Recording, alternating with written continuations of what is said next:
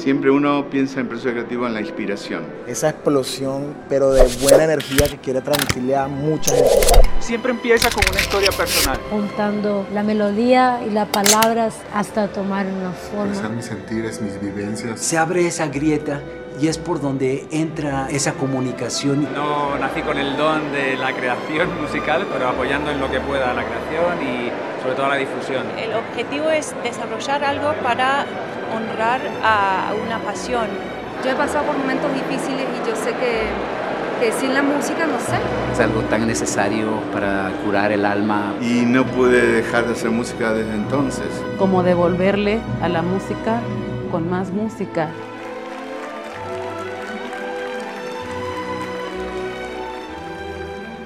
Lo que me da la música y también lo que quiero pelear cada día para que la música siga existiendo de la mejor manera posible.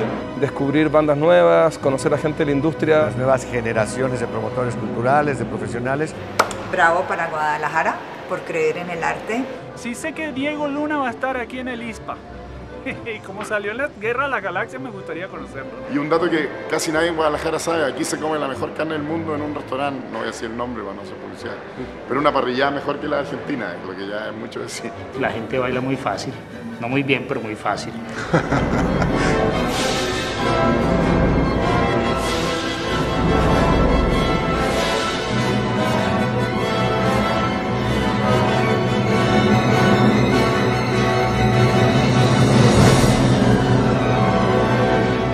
tal amigos de Equal Music? Bienvenidos a una emisión más en estas charlas tan importantes e interesantes que tenemos con diversos eh, actores de la industria de la música. El día de hoy me congratulo de tener a Sergio Arbeláez, amigo y director de, este, de esta Feria Internacional de la Música, que por cierto ya está preparándose para recibir tanto de manera híbrida como presencial, de este 13 al 15 de octubre en Guadalajara. Bienvenido, Sergio, ¿cómo estás?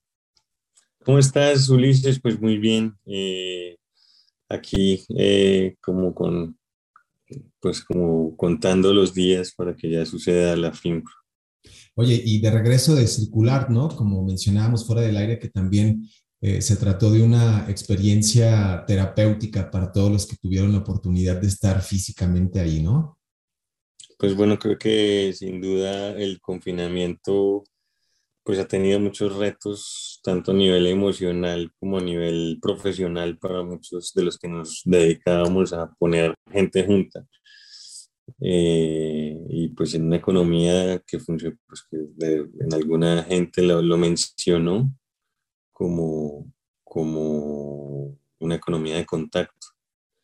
Entonces, eh, ahorita pues como una, en una economía de bajo contacto, como la que hemos vivido en estos dos últimos, en este último año, pues ha sido como bastante extraño volvernos a encontrar, volvernos a, a un poco a renovar las, las esperanzas, pues creo que vale la pena. Y, y ha estado como, pues sí, sin duda alguna es, es, es también un encuentro no solamente profesional, sino también desde el punto de vista emocional muy reparador. No, y además esa es una de las, de las funciones de la música, ¿no? El, el, lograr reunirnos para generar cambios. Ya hubo una edición enteramente digital en el 2020. ¿Qué retos afronta la FIMPRO este año para la edición 2021? Digo, estamos muy emocionados de poder asistir presencialmente, pero tú como director de FIMPRO, ¿cuáles son tus mayores retos para esta edición? Claro, la, la, el principal reto sin duda es que sigue habiendo mucha incertidumbre en el sector y, que pues es, bastante particular como eh, seguimos viviendo muchas restricciones desde el punto de vista eh, de las industrias creativas y culturales mientras otros sectores como el restaurantero, como el de los centros comerciales, pues tienen muchas menos restricciones que lo que puede tener un centro cultural o un teatro. Entonces creo que, que seguimos contando con retos, aunque pues se vienen, pues creo que tiempos esperanzadores, ya vemos la, la, en el panorama la realización de un gran festival que es el Corona Capital, Entonces, bueno, pues se vienen como tiempos esperanzadores, pero pues todavía sigue siendo como, pues esperamos que, que ya todo empiece como a tomar cauce. Entonces, uno de los principales retos es la incertidumbre. Yo creo que es una edición que nosotros hacemos eh, convencidos de lo necesario que es encontrarnos, pero pues sin duda nuestros principales objetivos este año son la, la, la información, captar información de de qué está pasando, de qué pasó, de quiénes sobrevive, ¿no? Eh, otra, otro punto es inspiración, sin duda alguna. Eh, eh, es, es, bien importante en estos momentos podernos inspirar en lo que están haciendo los colegas, de que, pues, los que están todavía o tuvieron la oportunidad de continuar, pues ver cómo, cómo lo están haciendo y cuáles son sus planes. Y, y bueno, y pues sin duda pues también seguir fomentando como la colaboración, la articulación de redes, que creo que es un tercer punto importante, porque creo que, que tenemos un reto en, en, en, México alrededor de eso, entonces pues el tercer punto para nosotros importante es la colaboración, cómo construir industria desde una visión colaborativa y cooperativa. No, y además, en, en, esos aspectos, digo, la FIMPRO siempre ha jugado un papel muy importante por la, la cantidad no solo de negocios, sino de redes que se tejen en ella. Y ese es uno de los focos importantes de por qué hay que asistir los que tengamos la oportunidad de asistir a FinPro. Y hay otros temas que también se, han puesto sobre la mesa, como lo es el derecho digital, pero para mí el más importante es el tema de la salud mental. Hay una parte en donde FinPro también va a tener un espacio para poder interactuar acerca de este tema. Digo, de entrada, el, el, hecho de estar conviviendo ya nos va a generar muchísima salud en, en, muchísimos aspectos, ¿no? Bueno, pues realmente para nosotros creo que más que un tema específico hacia la salud mental, tiene que ver con el tema de la música como herramienta de transformación social.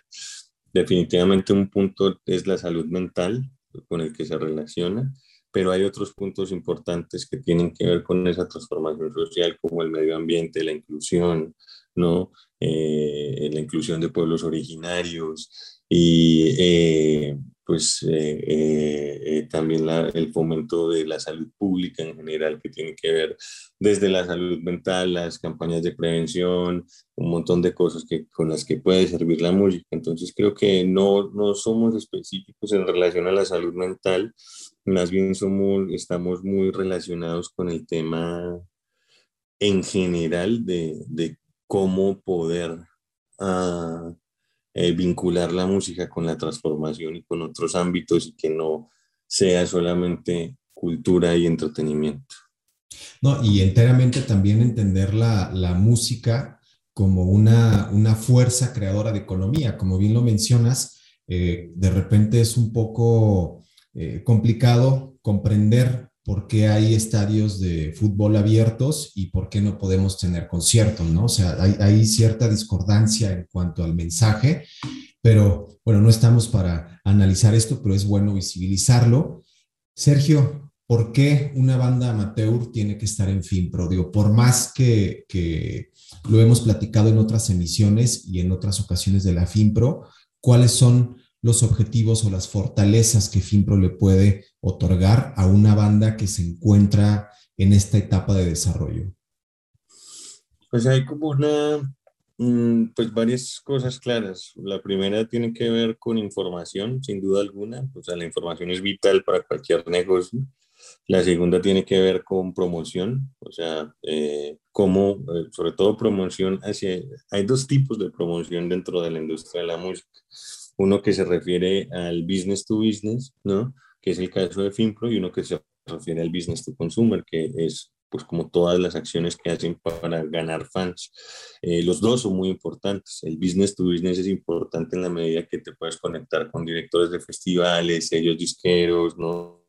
Eh, promotores, agentes de booking, y, y, puedes terminar como de armar el equipo de trabajo y de soporte o generar colaboradores, o por otro lado, expandir eh, los mercados a los que te estás dirigiendo, a, ampliar la posibilidad de, de, no estar solo en México, sino buscar aliados en Estados Unidos, en Colombia o en un montón de, de la gente que nos visita en México, conocer también sobre las tendencias del mercado eh, y, y pues sobre todo pues también como como actualizarse y hacer parte de la industria. Creo que FinPro también nos hace, o sea,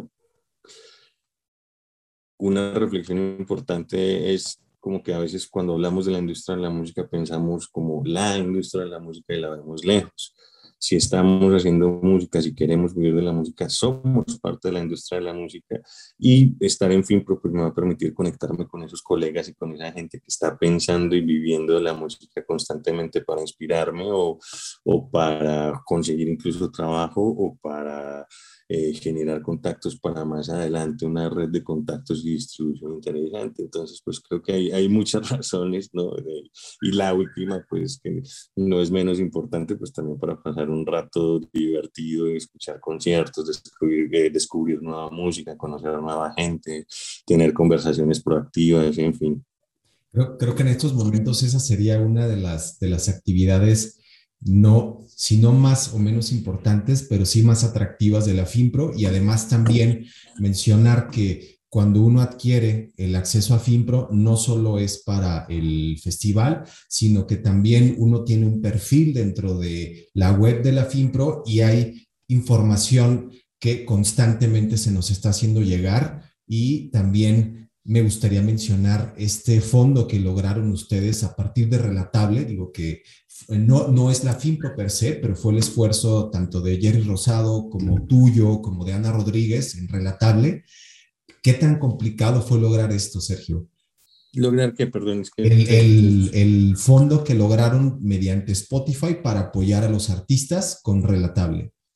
Bueno, fuimos muchos los que estuvimos involucrados ahí. Estuvo FIMPRO, estuvo Relatable, estuvo Amprofon, que es la asociación de productores fonográficos, estuvo pues sin duda alguna Spotify, estuvo Cassette y muchos aliados, Fundación UDG fue un aliado fundamental, eh, bueno, como que fue, fuimos muchos los que sumamos esfuerzos, digamos que fue difícil conseguir el dinero, lo que ha sido más difícil y es un poco sintomático de lo que, de, cómo está el sector musical, no solo en México, sino en muchos otros lugares, eh, ha sido repartir el dinero. Nosotros como eh, en cualquier ah, eh, iniciativa de este tipo, hoy en día hay muchos controles fiscales por parte, pues como debe ser, por parte, pues como las autoridades fiscales, como el SAT y demás este, este tipo de controles fiscales exigen que la persona, o sea, pues realmente eh, pues es una cosa como de requisitos mínimos,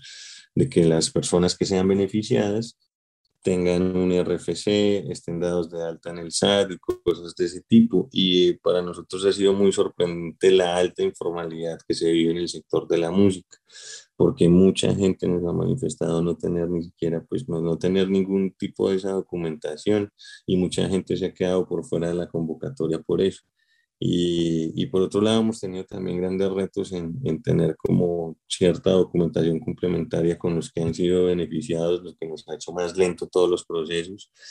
Entonces sí, curiosamente el reto más, más duro ha sido justamente como encontrarnos o darnos de tope con una realidad de un sector de, que, que vive una alta informalidad y que, y que tiene pues como grandes retos como que aprender ahí, ¿no? Eh, entonces pues creo que, que, bueno, sin duda el fondo fue como un ejercicio interesante de, de trabajo colectivo con, con, diferentes asociaciones, con la asociación de managers y de trabajo colectivo con, pues como con, con Amprofon también, que fue como, como con quien estuvimos más peleando hombro a hombro para conseguir esos recursos. Eh, pero, pero bueno, pues creo que ahí tenemos grandes retos como sector, sin duda alguna. Eh, y, y, pues la pandemia pues no solo nos evidenció eh, lo frágil que podíamos ser, en, en, sobre en el sector en vivo, sino también pues la informalidad estructural que, que tiene nuestro sector. Entonces, pues creo que hay retos que se pueden abordar desde lo público y desde lo privado. Y además lo, lo, interesante de esto es que a partir de un ejercicio de esta manera se pueden visibilizar problemáticas como esta, que no solo afectan al sector en este aspecto para poder recibir apoyos como los que ustedes lograron, sino N cantidad de apoyos, o sea, tampoco pueden recibir beneficios de Ibermúsicas o de repente de algunas becas que se generen tanto de instituciones públicas o instituciones privadas, entonces hay que atenderlo. Sergio, ¿Cómo va a ser este tema de la dinámica eh, en cuestión de, de, los cuidados de los que asistamos a FinPro, sobre todo en, en, una temporada, ya no sé cómo llamarla, yo la llamaría interpandémica? ¿Con qué cuidados tenemos que asistir y, por su parte, qué estructura va, eh, va a otorgar FinPro precisamente para que se reduzcan estas, estos factores de riesgo, ¿no?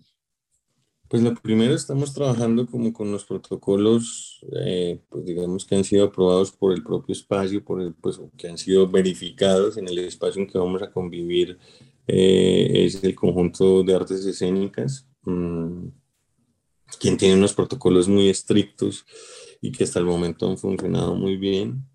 Eh, por otro lado, pues digamos que hay una, pues como una eh, exigencia de vacunación, o sea, todas las personas que vienen de, de fuera de, de, Guadalajara van a estar vacunadas, las que por alguna razón, bien sea por edad o lo que sea, no están vacunadas, van a, pues tenemos como, eh, tienen que estar abiertos a hacerse una prueba de antígenos en el lugar, ¿no?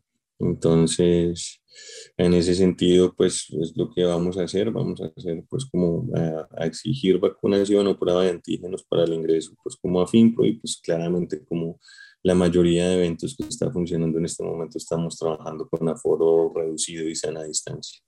Oye, además, el índice de contagios en, en los temas culturales, la verdad es que es mínimo en comparación con, con otros espacios en donde sí realmente no se respeta esta sana distancia o estos protocolos. Y como bien lo mencionas, también es importante el hecho de tener a la Universidad de Guadalajara, quienes han sido los artífices de la Mesa de Salud en Jalisco, que por cierto ha tenido muy buena aceptación por parte de la población, desde los temas de la logística para la vacunación, etcétera.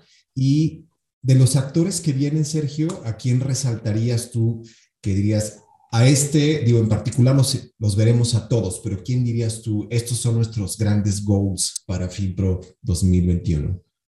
Pues bueno, como te digo, este año tenemos un, tema bien interesante que es eh, el, el, premio de, de música y transformación social. Es un premio que eh, estamos ofreciendo entre, entre Amprofon, eh, FINPRO, el proyecto justamente Música México y la Universidad de Nueva York. Eh, es pues, más que un premio, es un reconocimiento a, a, proyectos que están vinculando la música con la transformación social. Creo que es algo que nos, nos enseñó esta pandemia. Eh, otra pues varios temas que son como bien relevantes, como el tema, pues como los temas un poco de actualidad, eh, me parece pues que es importante, tenemos aliados importantes como TikTok, como Spotify, eh, con Spotify vamos a estar trabajando un proyecto, pues un proyecto que ellos tienen a nivel mundial, que justamente tienen, es anónimo de, de, de, de, este canal que se llama Equal, el proyecto es Equal, es un proyecto que es a nivel mundial, que busca fomentar la diversidad de género y que el capítulo México lo estamos trabajando de la mano con FinPro y una organización que se llama No Girls Rule, um, que dirige Elis Paprika, y, y, en donde vamos a tener diferentes paneles y talleres eh, para las mujeres. Eh, con TikTok también tenemos eh, diferentes paneles y talleres para que la gente se entere, para que trabaje.